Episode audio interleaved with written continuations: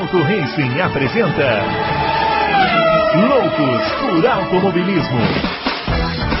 Informações, entrevistas, debates, tudo para você ficar por dentro do mundo do esporte motor. quiser pode começar. Loucos por Automobilismo está entrando no ar.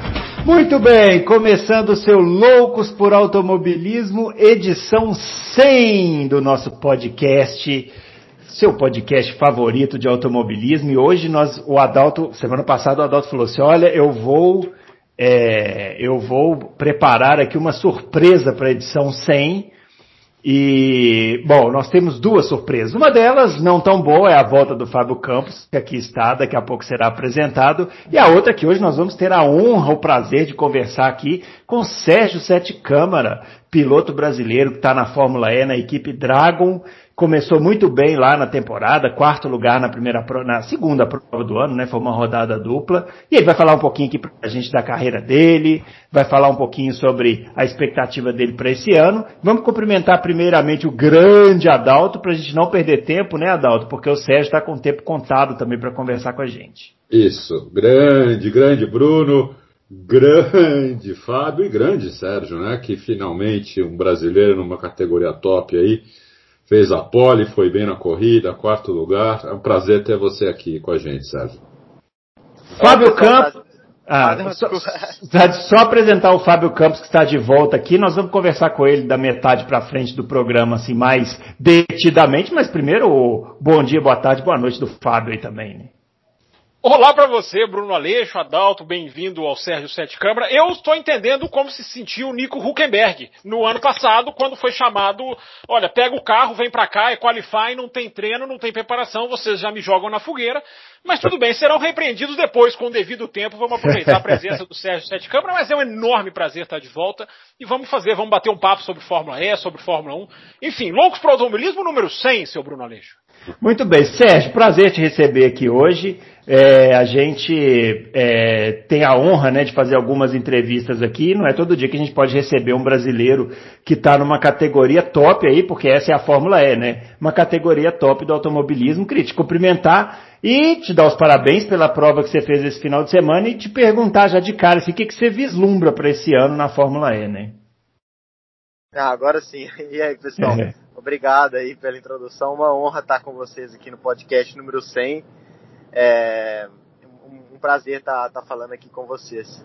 É, realmente muito feliz com a etapa. Né? É, eu estou na, na equipe Dragon Penske, que apesar do nome forte, né, Penske no automobilismo, na Fórmula E é, somos uma equipe pequena. Né? Então a gente está lá é, lutando contra grandes marcas, né? Mercedes, Audi, BMW, Citroën, Nissan, a lista vai. E, e nós somos uma equipe pequena ali, uma equipe né, é, é, privada e, que, e nós mesmos desenvolvendo, desenvolvendo o nosso motor, né, que é o Penske. Nós não somos clientes, então ainda temos o desafio de desenvolver um, um, um Power Unit, né, um, um motor do zero.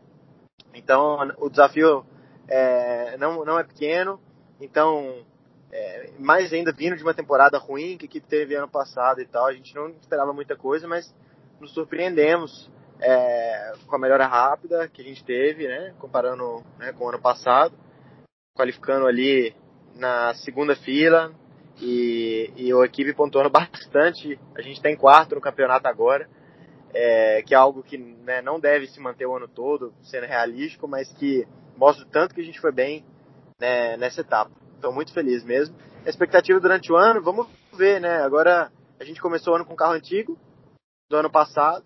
A gente sabia que a gente ia ter uma desvantagem em Riad, até por isso, reforçando né, a nossa surpresa em ter ido tão bem. A gente sabia que a gente ia estar com um carro antigo e que ia sofrer por conta disso. Agora em Roma a gente vai trazer um carro novo. Então a expectativa vai girar 100% em torno, né, vai depender 100% do tanto que esse carro novo é, vai ser melhor ou pior que o carro antigo, né? É, então é difícil fazer expectativa, porque eu ainda não andei com um carro que vai disputar a maioria das etapas esse ano. Vai ser introduzido agora em, em Roma, né? E eu, pra ser sincero, ainda nem fiz treino direito com esse carro. A maioria dos treinos vai ser feito agora em março. É que eu vou ver se o carro é bom e tal. Então difícil fazer previsões. Mas animado com o início do campeonato. Eu, eu queria fazer uma pergunta logo de cara, porque é a coisa que mais me interessa. Sérgio, como é que é a tocada num carro elétrico num circuito de rua? Explica para nós. Ah, é muito divertido, cara. É, um carro elétrico é, é, uma, é uma delícia de andar no carro elétrico. Né?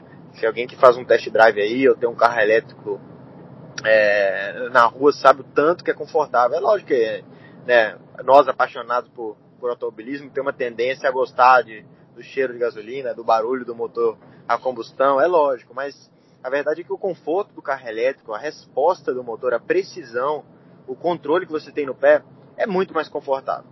E assim, depois de andar no carro elétrico na rua, você volta no carro a combustão e acha que está numa carroça. Isso é grande verdade, porque a resposta do motor é muito inferior.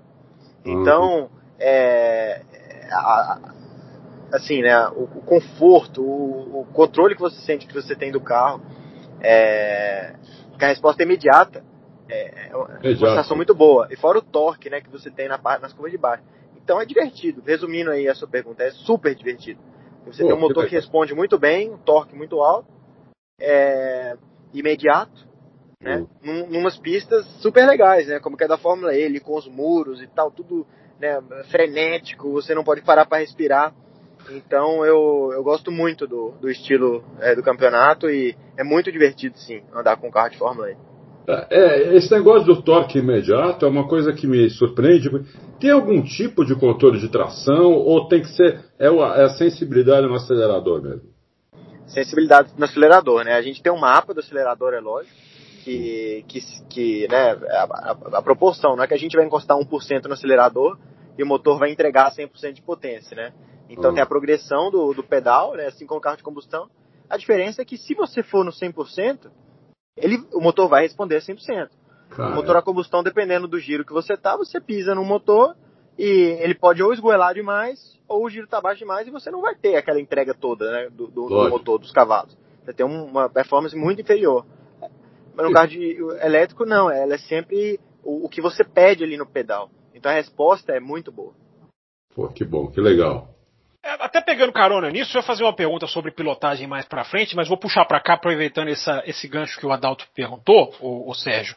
Como é que funciona a questão de administração do equipamento? Você que tem uma experiência de Fórmula 2 grande e agora também com a Fórmula E, porque o automobilismo de elite hoje consiste em administrar equipamento, né? E na Fórmula E isso é quase um mandamento. Né? Como é que é essa diferença dessa corrida, do modus operandi da corrida, em que você tem que poupar uh, e ao mesmo tempo tirar rendimento. Ele está aqui, apareceu uma mensagem de que ele saiu. Ah, ele saiu Alô? e voltou. Ah, saiu pessoal, e voltou. Oi. Pessoal, ah. eu cliquei sem querer no botão aqui do iPhone do lado, cara. Não, não tem problema, não tem problema. Aí, Mas você conseguiu ouvir a pergunta? Conseguiu ouvir a pergunta do Fábio aí? O que é que ele faz de novo? Pergunta. Será que ele podia recomendar? Nossa, pessoal, me desculpa. Não, não, sem problema. Sem problema. Sem problema. É... Não, a minha pergunta era, era sobre essa questão do, da dinâmica de corrida da Fórmula E, em que se tem que poupar o equipamento, né? É, é, é, fundamental poupar a questão da energia, né? Tem a questão de que a energia é subtraída com o safety car, enfim, há toda uma equação.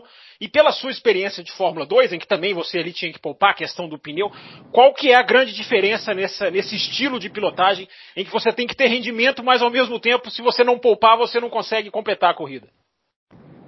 Interessantíssima pergunta, é exatamente isso né, não só na Fórmula E, mas em outras categorias do automobilismo, é, consiste muito de poupar o material. Né? No rally os caras tentam literalmente poupar a suspensão, o pneu, né, evitar quebras, mas ainda dependendo da modalidade, se for um Dakar então nem se fala. Muitas vezes os caras andam até mais devagar só para garantir que o carro vai chegar no final. E quando se fala de Fórmula 1, outras categorias, é conservar pneu. E na Fórmula E é conservar bateria, né? energia. É, um pouquinho o pneu também, mas muito pouco. É mais energia, o nosso foco. E a gente não se preocupa com o resto. O pneu dura muito bem. De vez em quando tem que poupar um pouquinho. Material, pegar zebra e tal. A gente não precisa de, de ficar cheio. É, sabe? Não precisa se preocupar demais. O problema é a bateria. E aí, como que isso aplica na tocada? Bem, é, no qualifying quase nada. Né? A gente acelera, é uma volta né, 100% como não, muda nada. Essa é a grande verdade. A gente acelera e dá o máximo do carro. O que vai, o que vai interferir é na corrida, onde a gente é, precisa de guiar de uma maneira eficiente. A gente tem 45 minutos de prova e mais uma volta, né? As corridas de são sempre nesse formato, 45 minutos mais uma volta. E, e a bateria ela nunca dura é, esse tempo todo. Se a gente acelerasse, fizesse volta rápida atrás de volta rápida, a gente não chegaria no final dos 45 minutos com bateria. Então a gente tem que distribuir essa energia da forma mais eficiente possível, né? E, e, e aí existe um trabalho da equipe, uma estratégia, existe um, um, um, uma parte da equipe de engenheiros que se dedicam só a isso, desenvolver um software, estratégia é, do deploy de energia, do deployment de energia. Assim como acontece um pouco na Fórmula 1 com os motores híbridos, só que na Fórmula E é muito mais, porque é literalmente, né, 100% da nossa potência é motor elétrico. E a gente distribui isso ao longo da volta. A gente tem é, um ponto de referência em cada reta, onde a gente tirar o pé e deixar o carro rolar, e outro onde a gente aperta uma alavanca é, no volante, é, que fica numa posição confortável, fácil de chegar, a gente aperta assim uma alavanquinha, que é é, como se fosse o freio do carro, né? O motor regenera. A, a, as, as, rodas de trás, o eixo traseiro, ele freia muito pouco com os freios, ele freia muito mais com o motor, e aí é que o motor pega a, aquela, aquela força e, e joga de volta para a bateria. É assim que funciona. Ah, como se fosse um como se fosse um MGUK. É, é, exatamente a mesma coisa, né? A Fórmula 1 é um sistema muito parecido, né? Ah. Os, os, freios traseiros é, na, na, na, Fórmula 1 é, também são break by wire, né? Então não é, é não, não, é exatamente a pressão que o piloto está colocando ali é, na, no pedal, pedal. que está indo para os freios traseiros. Né? Tem um programa que, que calcula a força e tal, existem mapas de freio. Só que na Fórmula E é um pouco mais, porque é, literalmente é um motor 100% elétrico. Né? Então, é, o que a gente faz na corrida é isolar 100% o freio traseiro. Né? A gente tenta frear muito pouco com o pedal do freio na corrida. A gente vem na reta, tira o pé um pouquinho e depois puxa essa alavanca no volante aqui. Alavanca é uma palavra ruim, é um pedal, né? Que fica na parte traseira do volante. Tá. É, alavanca o pessoal vai achar uhum. que eu tô uhum. puxando um, um negócio aqui no lado. É. É, e a gente puxa aquilo, é, fica aqui um pouco debaixo, como se fosse a borboleta de trocar de marcha. A gente tá. puxa e, e aí aquilo vai frear o carro imediatamente. É quando, até quando você vê uma, um onboard FI, você vai escutar um barulho assim perto da curva, é um barulho mais agudo, mais agudo ainda do que o do motor, uhum. e é, é, a gente fazendo isso. Uhum. E aí a gente está freando só com o motor. Por isso que é mais eficiente. Quando a gente encosta no pedal, a gente está freando um pouquinho também com os freios dianteiros. E o freio dianteiro é no disco. É, ah. E aí a gente joga aquela energia fora. Se a gente consegue frear só com o traseiro e aqui na, na alavanca, a gente está jogando o máximo de energia é, pro motor. Entendi. Aí o que o piloto tem que fazer é ver se compensa, né? Às vezes não compensa, às vezes você está perdendo tanto tempo por, por não estar tá freando que não compensa a energia que você está salvando. E aí o piloto que anda rápido na corrida e a equipe que é rápido na corrida é aquela equipe que tem aquela estratégia é, mais eficiente, além também do motor eficiente, né? Por exemplo, pode ter, aqui na Dragon a gente pode fazer a estratégia que for. A gente pode fazer uma estratégia perfeita de, de onde regenerar, onde fazer o que e tal pelo simples fato do nosso motor ser um pouco menos eficiente que os outros, provavelmente é, a gente sempre vai, uma, vai, ter uma desvantagem, entendeu? É, é, aliás, um dos nossos focos principais no carro que a gente vai trazer em Roma, né, no novo carro. Tô. É. Ô, ô, Sérgio, uma pergunta agora, curiosidade aqui. A gente vê o, o, as corridas e o pneu do Fórmula E parece o pneu que a gente usa no carro de rua, né? É, é isso mesmo? Queria saber se é isso mesmo e o que, que, você sente assim como principal diferença em relação a competições que usam pneu slick. É exatamente isso. A Fórmula E, ela, acredito que ela faz isso. A Fórmula E, a Michelin, né, que é a fornecedora dos pneus, faz isso porque é, a, Michelin né, forneceu pneus muitos anos aí para categorias né, mais importantes do automobilismo. Até hoje faz WEC, Le Mans, essas coisas e, e fez Fórmula 1 há muito tempo. E o que ela quer fazer ali é, é promover o produto principal dela, que é pneu para carro de rua. Então, ela, o que é um bom pneu de carro de rua? É um pneu tem alta durabilidade, né? É, e é, é, é um pneu, né? Riscado, né? No, no, é um pneu aderente, a durabilidade, um pneu riscado, né? O pneu que é, vai, vai se adaptar a todas as condições. Né? Você está com o seu carro de rua, você compra um pneu bom. Ele vai, ele vai durar, ele vai, ele vai dar aderência se tiver 0 graus, ele também vai aderência se tiver 30 graus, se tiver seco, se tiver molhado. É isso que todo todo mundo quer quando compra um pneu para carro de rua. Na Fórmula 1, a, a, propaganda é péssima, né? Porque eles fazem um pneu que degrada rápido, Isso. só para a corrida ficar emocionante. Um pneu é. slick, um pneu que tem nada a ver, então, com é. o produto que a Pirelli realmente vende. Né? Pelo contrário, é uma propaganda até ruim. Tem aquela é. parte né, do Pirelli Zero, que todo mundo acha bacana, aquela faixa colorida e tal. Eles tentam fazer esse tipo de publicidade. Mas se você olhar o produto mesmo que eles estão colocando na Fórmula 1, é um produto péssimo. É um pneu que não tem nada a ver com o carro de rua, é um pneu que desgasta rápido. E que você precisa de trocar de pneu para andar entre o molhado e o seco. Então é. é zero a ver com o carro de rua. O que eles fazem na Fórmula E é tentar fazer o carro é, ser road relevant, né? Que é a palavra que eles usam aqui fora, que é deixar o carro o mais parecido possível com o produto que vai ser vendido. Essa indústria né, do automobilismo vive disso, das semelhanças com os carros, vive disso também, né? Entre outras coisas, mas é, da, da, semelhança com os carros de rua e de, de desenvolver tecnologia relevante para os carros que vão ser é, vendidos na rua. Então é, é interessante, tanto para a Michelin quanto para a Fórmula E, é, ter pneus que tem a ver com os carros de rua, é, que vão ter a mesma dinâmica, que vão funcionar em todas as condições, porque aí toda a tecnologia desenvolvida no campeonato vai ser mais relevante e vai ter mais interesse das empresas investirem mais, né? É Muito mais do que é, porque elas vão conseguir tirar é, algum proveito daquele investimento, daquela tecnologia e não fazer como na Fórmula 1, onde 99% do que eles colocam ali não vai ter utilidade nenhuma, né? Então acho uma, uma jogada interessante que eles que eles fazem ali. E o pneu realmente ali na Fórmula é impressionante, cara. É um pneu arriscado, mas aquele pneu ali, a gente anda o dia inteiro, volta de qualifying atrás volta de qualifying. A gente vai testar às vezes aqui na Inglaterra, na Espanha e tal, onde tem teste privado, um jogo de pneu, a gente anda o dia inteiro, de 6 da manhã até 6 da tarde, e o, e o, e o pneu acaba o dia tranquilo. Pode chover, pode fazer zero grau. Já andei lá na Inglaterra com ele é debaixo de tempestade e o pneu agarra bem demais, então pneu muito bom. Impressionante mesmo. Eu, eu queria só dar uma voltadinha na questão do, do freio, porque eu tenho um amigo que comprou um carro elétrico, não vou nem falar carro é, mas ele veio aqui para a gente dar uma volta, e eu fui dar uma volta com ele, ele, uma hora ele apertou um botão, ele falou, agora você praticamente não precisa mais usar o freio. E realmente, você tira o pé do acelerador, o carro para. É, é, é impressionante isso. É, então é. o controle do acelerador é realmente é uma coisa do outro mundo mesmo. Isso é um ajuste a mais que a gente tem na Fórmula E também. Na Fórmula 1 eles também conseguem ajustar isso aí. Só que na Fórmula E a gente consegue jogar mais aí. Mais para um lado que mais para frente do que para trás, mais para um lado do que para o outro, né? Essa função. É. Agora está falhando um pouco sua voz.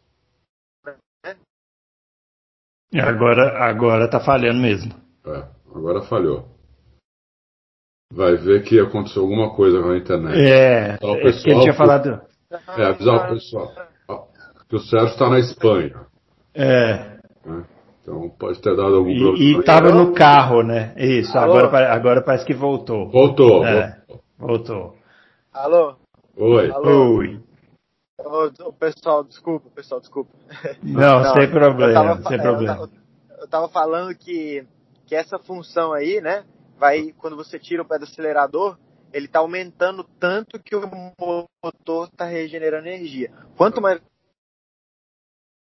você sente o carro ficou, tá puxando energia de volta para a bateria. E isso é uma coisa que a gente usa não só para determinar a estratégia de energia, mas também o balanço do carro. Por exemplo, se o carro não tiver, é, o carro estiver saindo muito de frente e tal, isso é uma coisa interessante. A gente aumenta o, esse freio motor, né, entre aspas, é, e aí o carro vai, é, vai ter mais frente, o carro vai rotacionar mais nas curvas. Então isso é uma, um ajuste que a gente tem no volante enquanto a gente está andando. A gente aumenta e abaixa essa função em algumas outras também para mudar o balanço do carro. Impressionante. Impressionante. Eu fiquei impressionado também que o carro está andando mais que no começo, né? No, nos primeiros anos, primeiro, segundo ano, o carro era muito lento. Agora, agora esse ano, achei o carro bem mais rápido e parece que a próxima geração vai ser ainda mais rápida. Exatamente. exatamente. É igual, eu comparo assim com o celular, sabe? Ou com pendrive, essas coisas. é, tudo que está ligado ao carro elétrico, acho que tem uma tendência assim, de cada vez ficar mais compacto e mais eficiente, mais rápido, mais potente. O motor elétrico é impressionante. Se você olhar, pegar o motor de Fórmula E, gente, você coloca numa mochila. Você coloca na sua mochila e, e viaja com ele. Se, se eu quisesse, eu levava o meu motor na minha mochila para a Arábia Saudita. O problema ainda é a bateria, sabe? Porque o motor da Fórmula E não dá para acreditar tanto que ele é compacto. Então, é, já é impressionante, para falar a verdade. Eu é. acho que o motor. É, tem, uma, tem uma empresa de carro elétrico americana, agora me escapou o nome. Foi é. dos engenheiros-chefe lá da Tesla. Não, foi dos engenheiros. Agora escapou o nome. Lucid, Lucid Motors. Ah. Eles que fazem, inclusive, é, se eu não me engano, alguns componentes do carro da Fórmula E, é, especificamente era ah, cara, isso me esqueci. Alguns componentes do carro da Fórmula eles que faziam. E eles têm agora, lançaram agora, se eu não me engano, um carro mais potente, com, com, com a maior é, autonomia. Impressionante é. o carro que eles lançaram. E é. você precisa de ver o motor que os caras fizeram. É, é uma caixinha assim, pequenininha. Tem motor, diferencial, tudo lá juntinho, assim, compacto. Você coloca na sua mochila, cara. O motor. O problema é a bateria. O problema, o problema é a bateria. Quando eles, quando eles, quando e se, né, conseguirem solucionar e desenvolvendo isso aí, o carro elétrico vai ter uma vantagem muito grande, porque tá, tá melhorando muito rápido. Como você mesmo disse, a, a próxima geração do carro da Fórmula E, essa, essa segunda geração já é muito melhor que a primeira, e a terceira, que vai ser a próxima, já vai, vai ser muito melhor que a segunda. Então, logo, logo, o carro de Fórmula E vai ser um carro extremamente rápido. É, é. Já, já, já, na TV já está aparecendo bem rápido. Eu fiquei impressionado. Não, já é, cara. A gente, a, a, gente já anda rápido, principalmente de reta, a gente já anda muito rápido. O problema do carro da Fórmula E é um pouco as curvas ainda, porque o carro é, um, é, é mais pesado do que um carro de Fórmula normal. Ah. O carro de Fórmula 1 está pesando ali 750 quilos com um piloto, eu acredito, é eu, acredito ah. eu que é por aí. E um carro de Fórmula E está pesando ali na casa dos 910 com o piloto. Então o carro mais pesado, por conta da bateria, e também a, a filosofia da categoria não é ser um carro rápido necessariamente. É muito mais ser é, tecnologia relevante para a rua e, é, e interessante para o público. É. é por, o maior exemplo disso, a maior demonstração disso, é que a Fórmula E é um carro que não tem asa. Né? Por dois motivos. Primeiro que o carro, quando tem muito downforce, tá é, complica ultrapassar. Os caras precisam colocar DRS e tal. É, porque não dá para ultrapassar. Não dá é, para ultrapassar, esquece. É. E, e aí, né, você pega a turbulência, você precisa estar muito mais rápido do que o carro à frente para conseguir executar a ultrapassagem. É. E, me, e, aí os caras têm que colocar DRS e tal, aquelas coisas, para tentar consertar. DRS se, né, é uma ferramenta para deixar a corrida mais interessante, mas não é o, o ideal, né? É, é. E é, os caras têm que colocar uma faixa que você passa e abre a asa para você passar, quer dizer, né?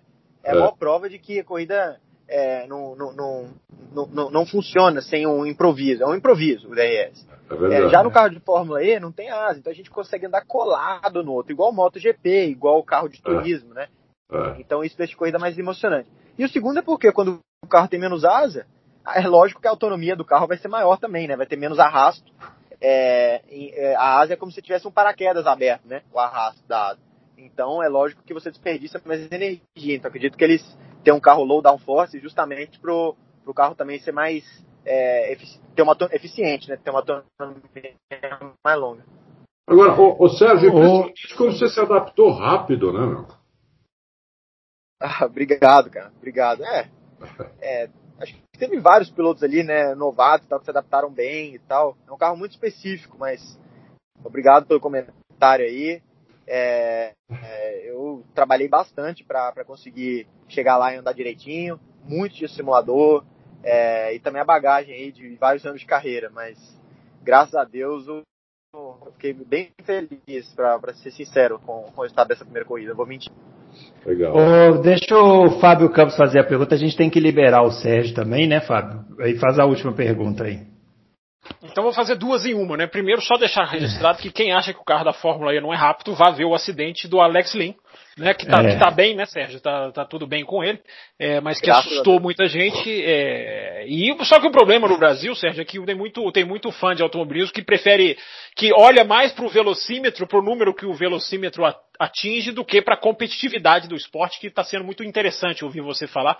Porque a Fórmula E, a gente já falou isso aqui no Loucos, é um carro que ultrapassa, né? E isso é muito legal, o campeonato é muito interessante por causa disso.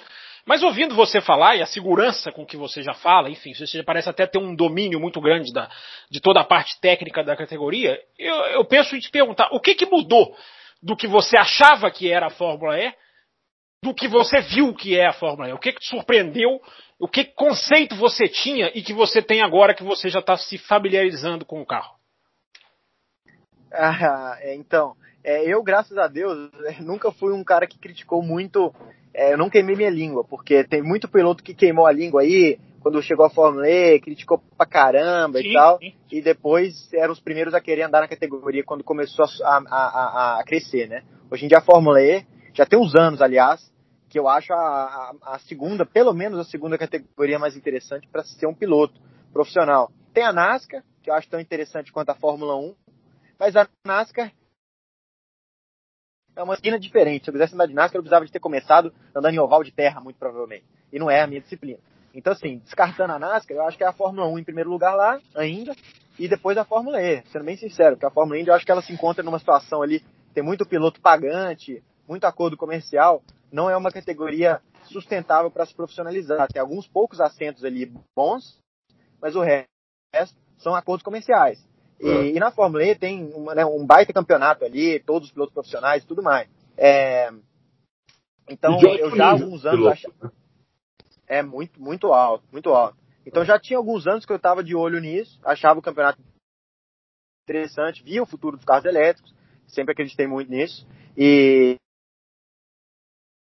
então, assim, um olhar positivo sobre o campeonato. É, mas é, me impressionei, achava que era um pouco mais lento e tal. O carro de Fórmula ele é rápido, pô. É lá em Valência, a gente fez. É porque ele não é um carro, é, como eu disse, ele não, eles não querem que seja necessariamente só rápido. Eles é. têm muitas outras preferências que vão antes na lista. Quando a gente anda lá em Valência e faz o teste pré-temporada, Valência é uma pista que não corre a Fórmula 1, mas anda MotoGP, é um circuito, né, normal de automobilismo, Sim. tem as retas maiores pô, na, o carro limitava na metade da reta, na metade da reta, a 240, 250, depende daqui, 260, porque o, o, o, a relação do carro é feita para circuito de, de rua. Então, assim, mas se tivesse a relação certa, batia fácil os 300. Então, é um, é um motorzinho rápido ali e tal. Caramba. As curvas contornam um pouco lento por causa do peso e da falta de downforce, mas é um carro rápido. Então, eu, eu, eu me impressionei positivamente com relação a isso. E, e com relação ao resto da categoria, nível das equipes, tecnologia, é, também muito positivamente, cara. É, não é o mesmo orçamento, número de pessoas e tal da Fórmula 1, mas não é longe de forma alguma. Não é longe de forma alguma. As equipes são muito grandes, é, tem uma tecnologia, os softwares e tal, os programas que usam são os mesmos da Fórmula 1, os mesmos. É, então, é, é uma, é uma categoria de altíssimo nível, que só está crescendo cada vez mais e tal.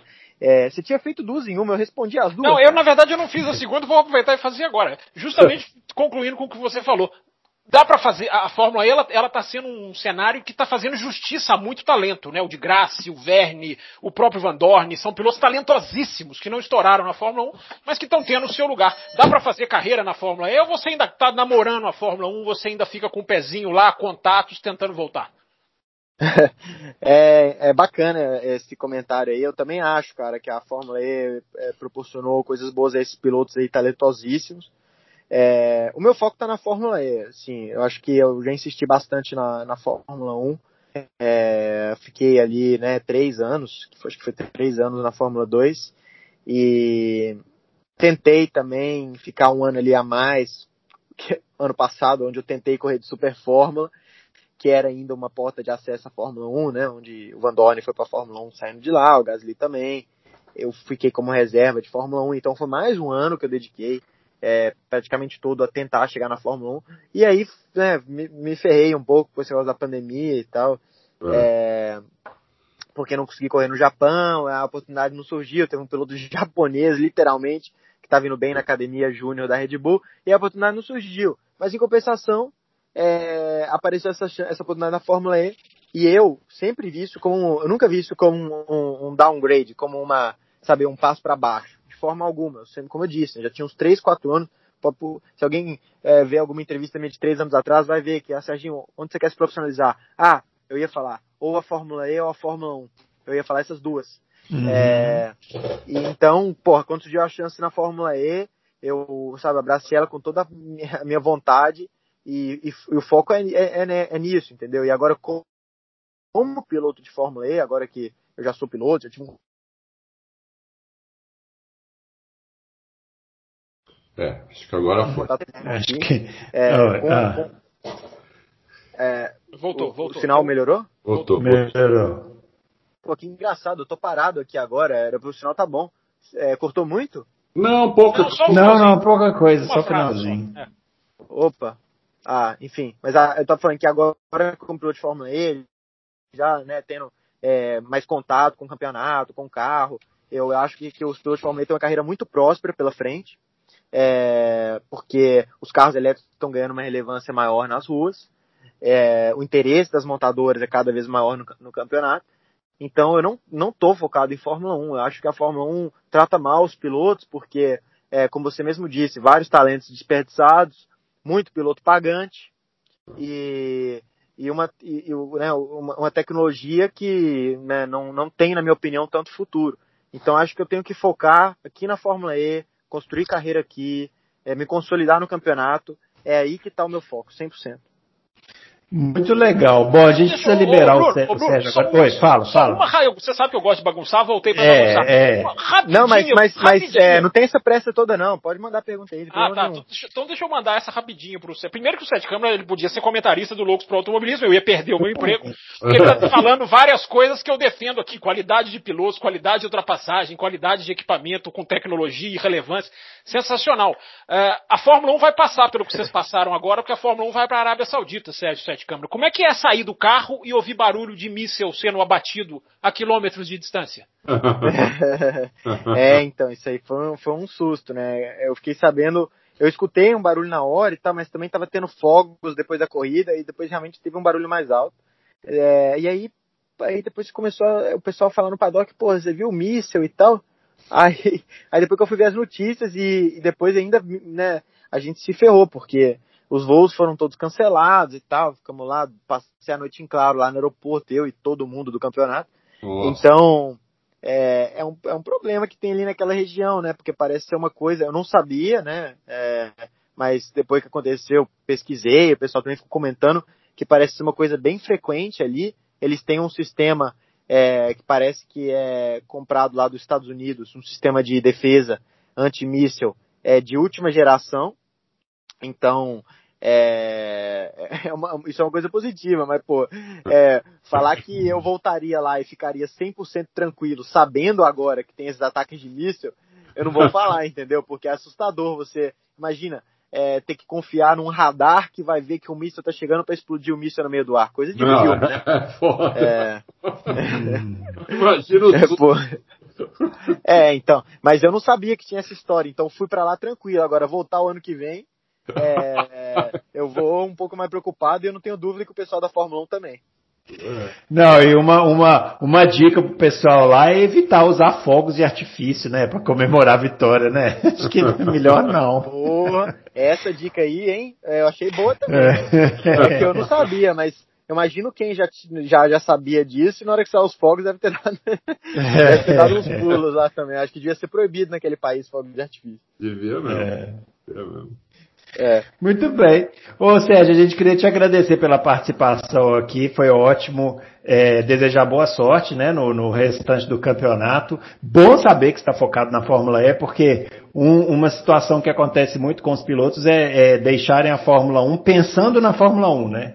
É. E, e, aí acaba não conseguindo dar essa continuidade na ah, carreira. Cara, então, parabéns. Eu vou interromper aqui para te falar. É, é, o seguinte, é um assento bom na Fórmula E é, o piloto tá ali brigando por vitórias, por títulos, podendo sonhar, sabe, disputando ali, mesmo se não estiver ganhando campeonato, cara, você vê ah, o ano passado, antes de Berlim, o da Costa ganhou com uma diferença até grande, mas ele construiu essa diferença em Berlim, uma pista onde o carro se adaptou bem, provavelmente. Mas uhum. durante o ano, é, é, o, o, campeonato foi super equilibrado. Chegaram em Berlim, eles podiam ser campeões, é, é também porque tinha muito ponto para ser distribuído, mas estavam todos os pilotos ali dentro de 15 pontos de diferença. Então, um campeonato super competitivo, onde você tá numa das equipes boas, você tá ali beliscando. Porra, eu com a Dragon agora, tudo bem, dois foram desqualificados. Mas eu terminei em quarto. Né? Quando uhum. na Fórmula 1, que numa uma equipe equivalente à Dragon, você chega em quarto? Nunca, né? Nunca. É, então, é, ali na Fórmula E tem várias pessoas que ganham uma corrida e tal, não é só como. É, na Fórmula E, aliás, não é só como na Fórmula 1. Então tem vários atrativos. É lógico que a Fórmula 1 continua sendo a maior categoria. Mas é, você precisa estar na Fórmula 1, na Mercedes, na Red Bull, é, em, em, alguma outra, é, de vez em quando, é, enfim. É, então não, não, não, não, é. E fora que se você não está nessas equipes, é, muito provavelmente tem que trazer patrocinador, aí o patrocinador vai embora, você perde o assento, é, a equipe é, cada vez mais pelo. É, já, acho que quando a Red Bull trouxe para Toro Rosso o Brandon Hartley, ela chegou a contactar antes o Buemi e o Verne, lá da Fórmula E. E eles recusaram. Eles não queriam deixar os assentos top deles uhum. na Fórmula E, né? Um assento onde eles estão disputando o título. No caso do Buemi também tinha da Toyota. É, eles não queriam deixar isso por um assento para ficar comemorando ponto é, na Fórmula 1, né? E, é. e, eles, já, eles já tinham andado de Fórmula 1, né? Eles não iam colocar. Eles já tinham andado de Fórmula 1. Então, é, eles não, pra você ter ideia, eles não quiseram sair. Então, acho que isso é uma coisa cada vez mais comum, mas ainda agora com a Fórmula E é, crescendo. Você olha para a Fórmula 1, você vê que tem muito piloto pagante, pouca chance de ter uma carreira realmente onde você conquista coisas.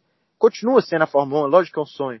Mas, cara, a Fórmula E, se você está num assento lá numa posição consolidada, eu acho que você não trocaria aquele, aquela posição por qualquer assento na Fórmula 1, não. Acho é. que muito piloto pensaria duas vezes. Tanto é que você deu uma, uma informação agora que eu acho que quase ninguém sabia. Que a Red Bull contratou o Boemi para voltar. O Boemi e o é, Vettel não quiseram.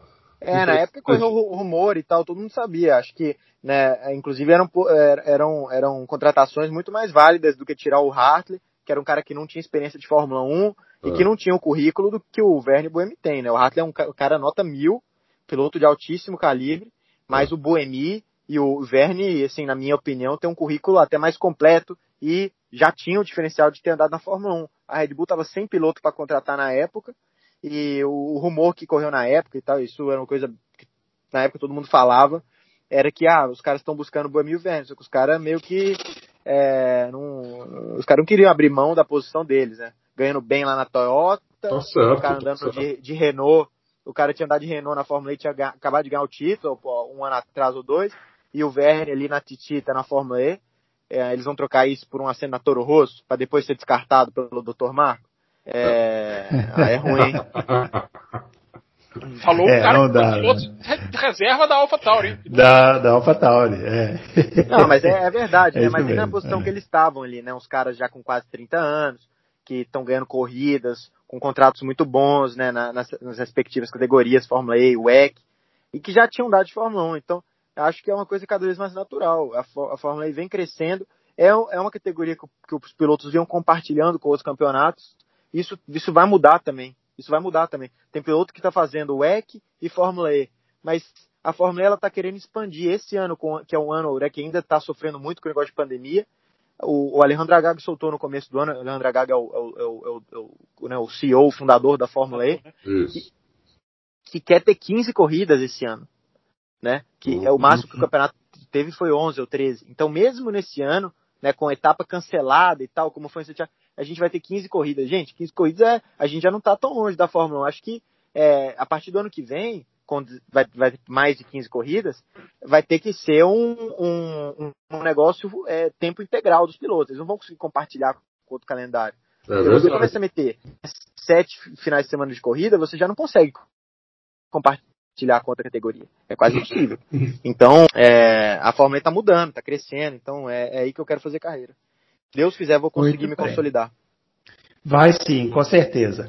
Ó, oh, muito obrigado, viu, Sérgio, pela sua participação aqui. Foi uma honra você participar aqui do nosso podcast nessa edição 100, né? Tão especial. Acho que ele volta, e... Bruno. Se a gente convidar, acho que ele voltará. Volta, volta. Hoje, lógico, acho que voltará. Sim, tá é.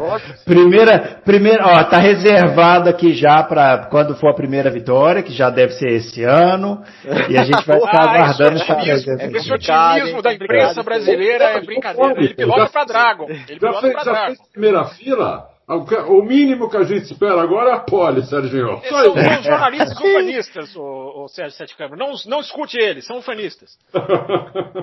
Eita ferro, tô, agora a pressão tá alta.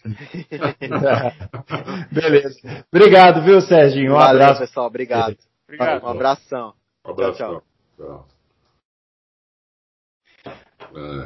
É, presença do Sérgio Sete Câmara hoje aqui no nosso Loucos por Automobilismo. É, como falam bem esses pilotos, né? O, o Adalto. Impressionante a clarividência né, dos, é. dos pilotos hoje em dia. Ainda bem que a gente gosta de automobilismo. Já pensou se a gente gostasse de futebol, que sofresse? Não, aí não ia, dar, não ia dar para trazer jogador de futebol. É. Ainda bem que você não gosta de futebol, né, Bruno? Ainda bem que você não. Não, ainda bem que não. Eu detesto. Nos últimos não, anos, então, odeio. Bom, ô, pessoal, vamos, bom, agora vamos lá. Né? Temos aqui mais um tempinho aqui para a gente finalizar o podcast.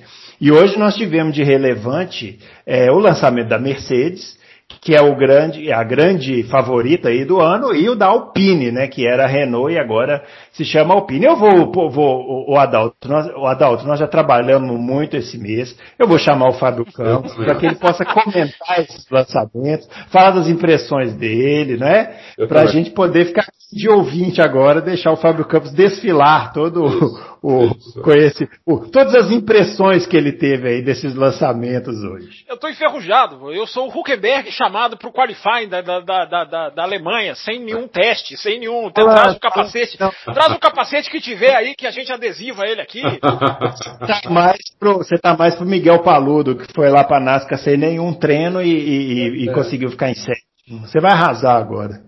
É verdade. Mas enfim, depois a gente vai ter. Eu fiquei sabendo, né, durante esse período, que agora do Loucos para Automobilismo tem duas edições, né? Duas edições ah. semanais. A gente vai ter a gente vai ter mais calma à medida que a gente for conseguindo participar das outras, mas o importante é estar de volta aqui, pelo menos às terças-feiras, né, Bruno? É. E, e, dizer que ninguém sentiu mais falta dessa cadeira aqui do que eu mesmo, que já estava absolutamente ansioso por voltar. Mas enfim, problemas acabam acabaram interferindo, enfim, essa imprevisibilidade que a nossa vida virou para lá e para cá. É. Mas é muito bom, é muito legal estar de volta e já, já sentando numa, numa, numa entrevista, num bate-papo legal com o Sérgio Sete Câmara é, eu acho que foi bem bacana. Sobre Renault, não, Renault não, né? Sobre é, Alpine, Alpine né? é, e Mercedes, Bruno, é, lançamento, Bruno, eu nunca fui muito de lançamento de carro, né? Eu não sou Eu também não. A gente está vivendo uma era em que nem os lançamentos de carros são, são úteis para alguma coisa técnica, porque nem os caras, os caras nem revelam mais o carro correto. Né? Os caras editam imagem, cortam uma asa, não mostra esse, essa, essa, esse desenho aqui, esse board, edita tudo. A Red Bull vai para a pista, nem divulga as fotos. Olha que coisa, hein? Olha que ponto chegamos. A Red Bull vai fazer o teste com um carro novo em Silverstone e nem divulga foto. Não, não vamos mostrar porque queremos fazer aqui o nosso segredo. O que a gente analisa, o torcedor analisa no final das contas, é, são as pinturas, são os layouts, né, que é uma coisa que eu insisto há muito tempo. Né, sou contra layouts repetitivos, acho legal, acho bacana ver a Alpine agora, que todo mundo já sabia que viria de azul, como todo mundo sabe que a Aston Martin vai vir de verde. Enfim, acho que essa, essa, essa fase serve para isso, Bruno. O lançamento em si, a gente pode falar aqui das equipes, a Renault, a Alpine, é, tem uma reestruturação no seu comando gigantesco, a gente pode falar, vem o, o brilho da MotoGP, a gente pode falar muito sobre ele. Né? A Mercedes é, tem uma tem a, a, questão agora da mudança que não, não vai ter o DAS, né? E, enfim, tecnicamente é um projeto de continuidade, mudam-se poucas peças. A gente pode entrar por esse lado. Mas os lançamentos em si, não é, Bruno Aleixo? Eu acho que a gente tem é, as pinturas para realçar aqui, os dois carros são lindos, né? O carro, os dois carros que foram lançados hoje. A Mercedes manteve o teor, mas mudou o layout, mudou alguma coisa ou outra, o que eu sempre aplaudo. Enfim, é, é, eu tô naquela, Bruno, para encerrar, de que continuo acho que a gente fica muito esperançoso em pré-temporada, né? A gente fica com saudade, a gente fica ansioso, a gente começa a projetar lá na frente, mas eu continuo com os pés no chão de que eu acho que pouca coisa vai mudar no, em termos de grid, em termos de força. Alguma coisa deve mudar, mas eu não acho que acho que a Mercedes é ampla favorita E, e, o mais legal desse ano, Bruno, são as trocas de cadeiras. Né? Sem dúvida nenhuma, o mais é. legal de 2021 vai ser ver essa chuva de mudanças, cada piloto num lugar novo, piloto voltando, piloto que a gente não sabe como vai ser, piloto que é ponto de interrogação, duplas de pilotos que agora se formaram fortíssimas. Esse é o grande sabor de 2021, eu acredito, né, Bruno? Não sei se para vocês também. É, eu, eu, antes do Adalto falar, achei uma sacanagem, porque o pessoal tá falando, viu, Adalto, que para quem é aqui de São Paulo, que esse carro da Alpine ficou parecendo um busão da, da MTU. Acho a maldade, né, evidentemente, mas. Maldade, é, não faço a menor é, é um, ideia é um, do que você está falando. é um comentário, assim. Eu acho que é um comentário que cabe nesses lançamentos, porque isso que o Fábio falou é o que a gente comentou na semana passada, né? Não dá para saber nada, né, por esses lançamentos aí que o pessoal está fazendo. É. É. A gente até colocou, fez uma matéria aí sobre a Mercedes, é, longa inclusive, mas a gente não, como você não, eles várias partes do carro estão com as partes antigas ainda, você não tem como conectar uma coisa a outra. Então você é, fica difícil mesmo é, você entender o, o, que mudou exatamente no carro, entendeu? A, a, a, Red Bull escondeu tanto que talvez eles tenham colocado coisas que não dava para não dava para esconder é, com, então eles simplesmente não, não, não deixaram ninguém tirar foto, não, não divulgaram imagem alguma. A única imagem que eu consegui deles foi deles mesmos quando tinha um carro saindo do box. É, deles, que eles deram uma filmadinha no carro saindo do box e eu congelei a imagem, deu para ver um pouquinho da traseira, um pouquinho da suspensão traseira. Só. O resto, realmente. A Mercedes tem várias mudanças aí mas não dá para entender, porque está muito, tudo muito encoberto, né? Uh, muita coisa você vê pedacinho e imagina o resto, então realmente é difícil. Realmente é difícil. É. Ô, ô Fábio, você é, tem, alguma coisa assim que é, na, nos, nas suas anotações aí de comentário que, que você estava aguardando esse retorno para falar? É, em relação a carros, equipes, pilotos, alguma coisa que estava ansioso aí para comentar desse período aí de férias da Fórmula 1? Olha, Bruno, eu confesso que as anotações, elas já, elas já consomem aqui quatro, cinco páginas, porque as anotações não param. Né? À é. medida que a gente vai falando, a gente vai riscando, né? O meu caderninho ele é assim, vou falando, eu vou riscando. Como é. não risco nada há dois meses, as páginas ah, quilométricos. Você tem 15 minutos aí, você, se você quiser. Para matar quatro páginas, né? É. Eu acho que o que, me, o que me chamou muito a atenção é a gente tem Primeiro, né, duas coisas que eu acho que foram muito relevantes nessa pré-temporada, que eu acho que podem ser sempre lembradas, discutidas, até porque vão se arrastar a discussão sobre elas ao longo do, do, dos próximos meses ou até dos próximos anos. Né? Primeiro a questão dos, da mudança que a Fórmula 1 faz, que mantém a Red Bull no grid, que foi a mudança dos motores, né? que foi o congelamento dos motores, uma mudança absolutamente, é, é, é, é, é digamos, impactante e que foi fatal para que a Fórmula 1 é, é desenhasse os seus, os seus próximos anos. Né? A gente falava muito aqui o ano passado, né? o que, que vai acontecer com a Red Bull. Né? E eu lembro que ele falava sempre, a Red Bull não vai não quer voltar a ser uma equipe cliente, não vai voltar a ser. E o, o que aconteceu nos bastidores da Fórmula 1 nessa intertemporada, Bruno, foi uma coisa absolutamente agressiva, que muita gente não viu, talvez não tenha percebido, que foi a Red Bull jogando tudo, jogando tudo, na, apostando tudo na banca para congelar esse motor, para pegar um motor, veja quanto discutimos isso ano passado, né? Fórmula 1 pega, uhum. a Red Bull pegaria o motor Honda é, pegou e fez a jogada que tinha que fazer. Pegou o motor Honda com, a, com o congelamento dos motores, que no final das contas é uma questão que envolve custo, por isso que foi o grande lobby que foi exercido, enfim. Fica, puxa para 2025 o próximo motor, então fica congelado vários anos, a Red Bull vai, vai ampliar a sua fábrica para cuidar desse motor, não vai desenvolver esse motor, mas vai cuidar desse motor. Já vai haver uma logística muito grande em volta disso. E é um passo decisivo no jogo de xadrez, né, Bruno? Eu acho que o que a gente vê é, Red Bull e McLaren indo para caminhos opostos, né? Uma se encaminhando para ser uma equipe cliente, uma equipe subalterna, e a outra absolutamente contra isso, a outra se recusando a fazer isso, fazendo uma aposta muito forte é, em relação a isso. É uma coisa que a gente pode, que, eu repito, acho que alguns anos a gente vai discutir isso, porque a Red Bull pegar esse motor é para mim uma, a notícia mais relevante da pré-temporada. E a outra é a renovação do Lewis Hamilton. É, o, o, o, a, a, a, o, o, tanto que essa novela se arrastou e aí veio com essa notícia de apenas um ano, né? Um piloto que vai ficar só um ano na Mercedes, uma condição estranha, uma condição que ali aos 45 do segundo tempo, nunca vi uma, uma, uma renovação demorar tanto para valer tão pouco em termos de tempo de contrato. Né? Mas você viu o que ele disse? Um você, você viu uma, eu vi uma entrevista dele é, falando uma coisa que eu achei interessante, que ele falou assim, olha, é, o contrato é de um ano, porque atualmente a gente não pode planejar mais nada para depois de um ano.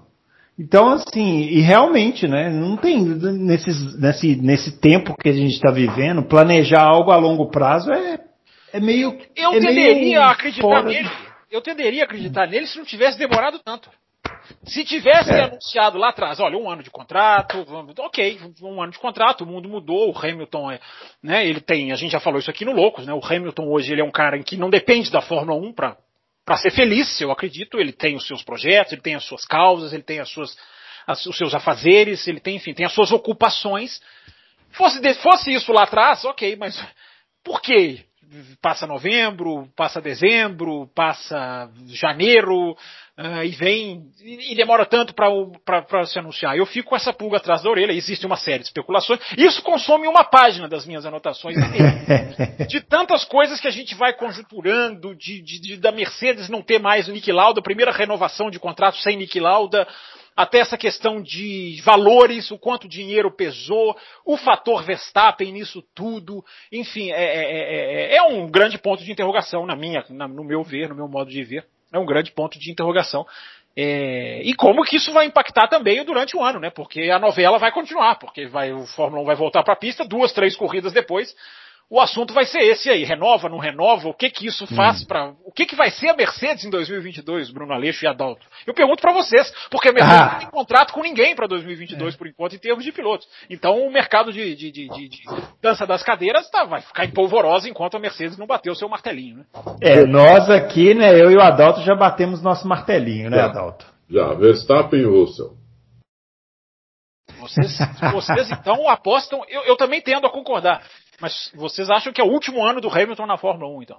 Eu acho. Eu acho. É, eu, eu acho também.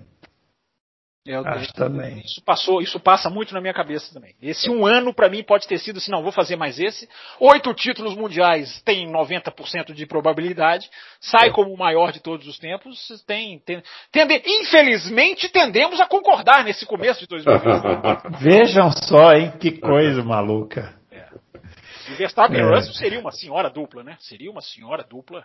É. É. Aí acabaria com essa questão da Mercedes de um piloto só, né? Porque eu não, não, acredito que o Russell subiria também como uma. Não como um piloto para ser ali o Bottas. Então vocês estão desempregando o Bottas também. Porque uma coisa que eu fico pensando muito e anotei é o que, que uma não renovação do Hamilton impacta no Bottas.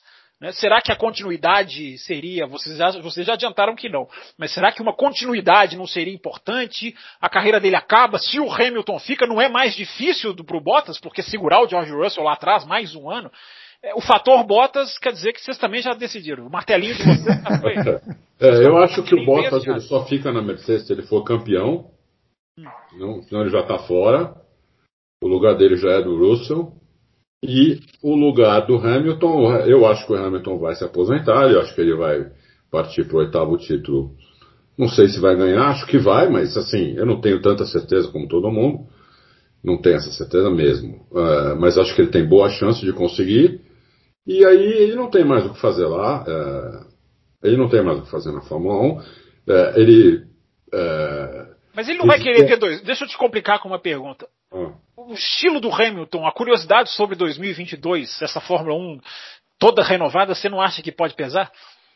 É, é, pode ser que isso pese, mas é que eu acho que é, é o seguinte: o, o Hamilton ele, ele, ele se, se, dedicou tanto à Fórmula 1 desde 2016, né, quando ele perdeu para o Rosberg, ele se dedicou tanto à Fórmula 1 que é, ele ficou uma pessoa que é, eu acho que ele precisa eu acho que ele pensa que ele precisa viver, entendeu?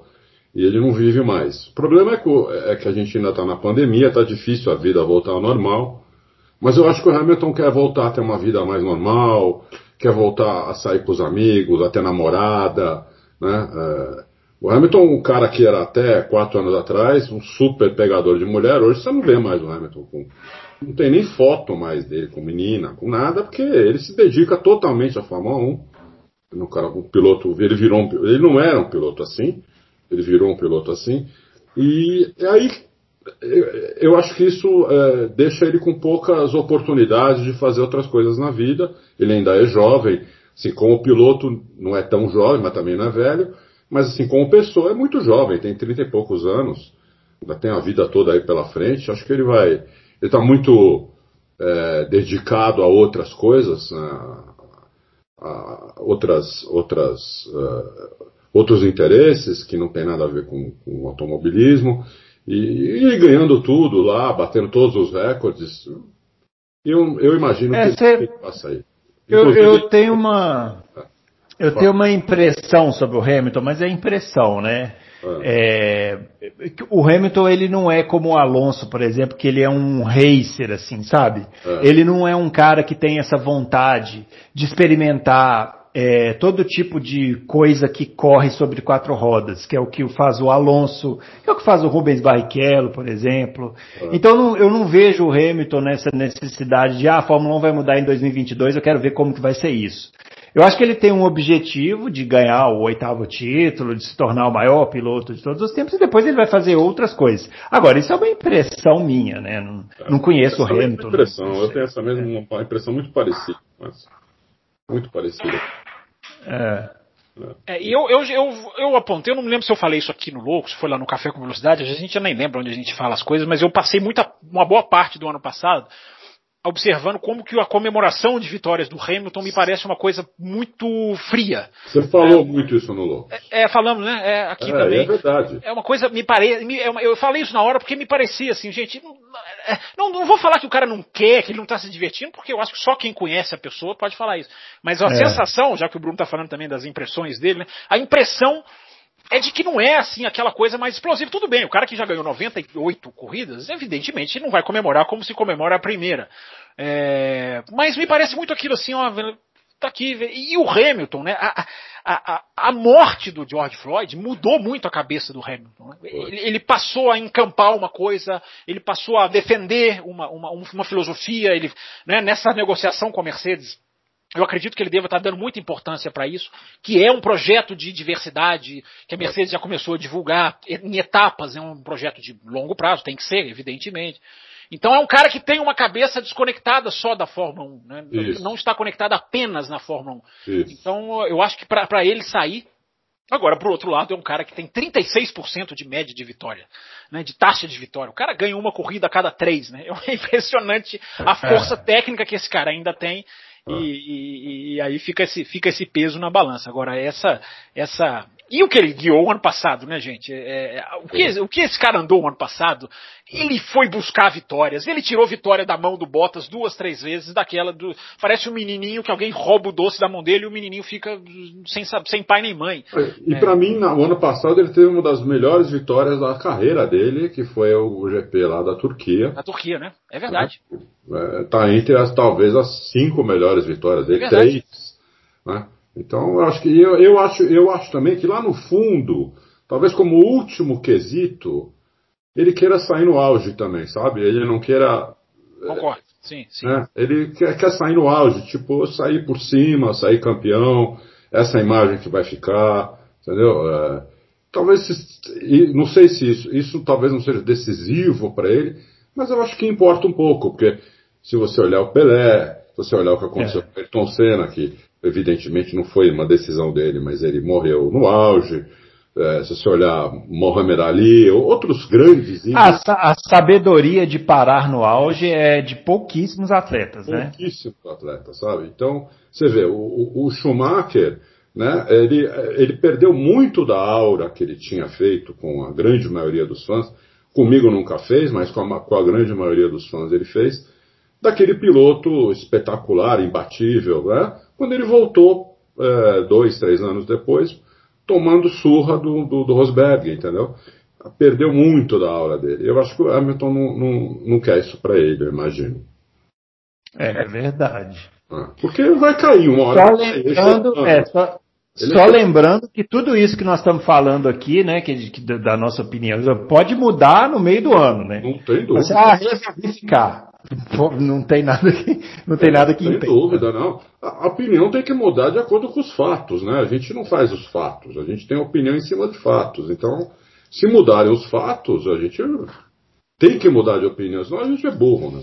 É. é e, só, só mais assim, eu tô, acho que a, a, a mensagem que a gente está passando nessa conversa, abrindo uma possibilidade, igual vocês estão dizendo, é uma possibilidade. É, e eu estou pensando aqui, por exemplo, no Valentino Rossi, né? Que é um cara que vai correr de novo esse ano, enfim, vem aí numa equipe até menor agora. E é um cara que eu sempre falei, né? É, é, eu, eu, não tenho muito essa questão de parar em cima, parar. Eu acho que o cara para na hora que ele quiser, e eu não acho que o cara que é, não acho que arranha a imagem. Tudo bem, a última imagem pode não ser a imagem do cara com o punho vencedor em cima do pódio. Eu entendo a simbologia, mas eu não acho que eu não acho que seja um uma coisa tão fundamental. Agora, o que eu acho fundamental é certos nomes, certos, certas estaturas.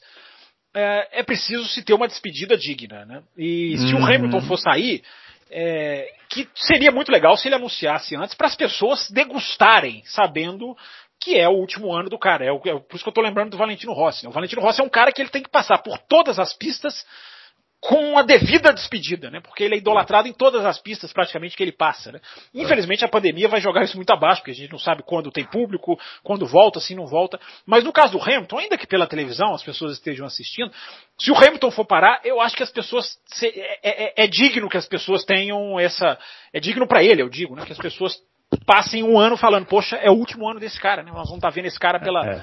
pela última vez, né? É uma coisa, é uma coisa, eu acho que é uma coisa é simbólica também, mas, mas que é um peso que esses caras atingiram, que parar de uma hora para outra, como parou o Rubinho, né? O Rubinho parou sem. É, não, eu, eu ia dar esse exemplo. A gente tem, a gente tem no Brasil o, o exemplo perfeito disso que está falando, que é Rubinho e Massa. O, o, o, Barrichello, o Barrichello relutou em parar e ele saiu da Fórmula 1 quase parado. que. É, ele foi parado. É, ele foi parado. O Massa, ele ainda teve duas despedidas, né? E absolutamente emocionantes, né? A Porque primeira... O Massa Interlagos em 2016 era o final de carreira épico. Mas é, não era para ir nem para é, Abu Dhabi. É. Entendeu? É, é, tá falando do cara, do cara bater. O Kobe Bryant fez na, na NBA. Ele, ele, ele anunciou que seria a última temporada dele né? E todo jogo do Lakers era uma homenagem, tinha uma homenagem para ele em todos os jogos, entendeu? Isso. Não, e, ele, e o último jogo dele ele fez 60 pontos. 60 só, isso. É, só isso. Vocês não venham falar de NBA aqui que eu fico até tremendo aqui, que eu tô uma... Ai, meu Deus. E olha, eu vou falar, você, você acompanha o basquete, você acompanha NBA, Fábio, que nem eu.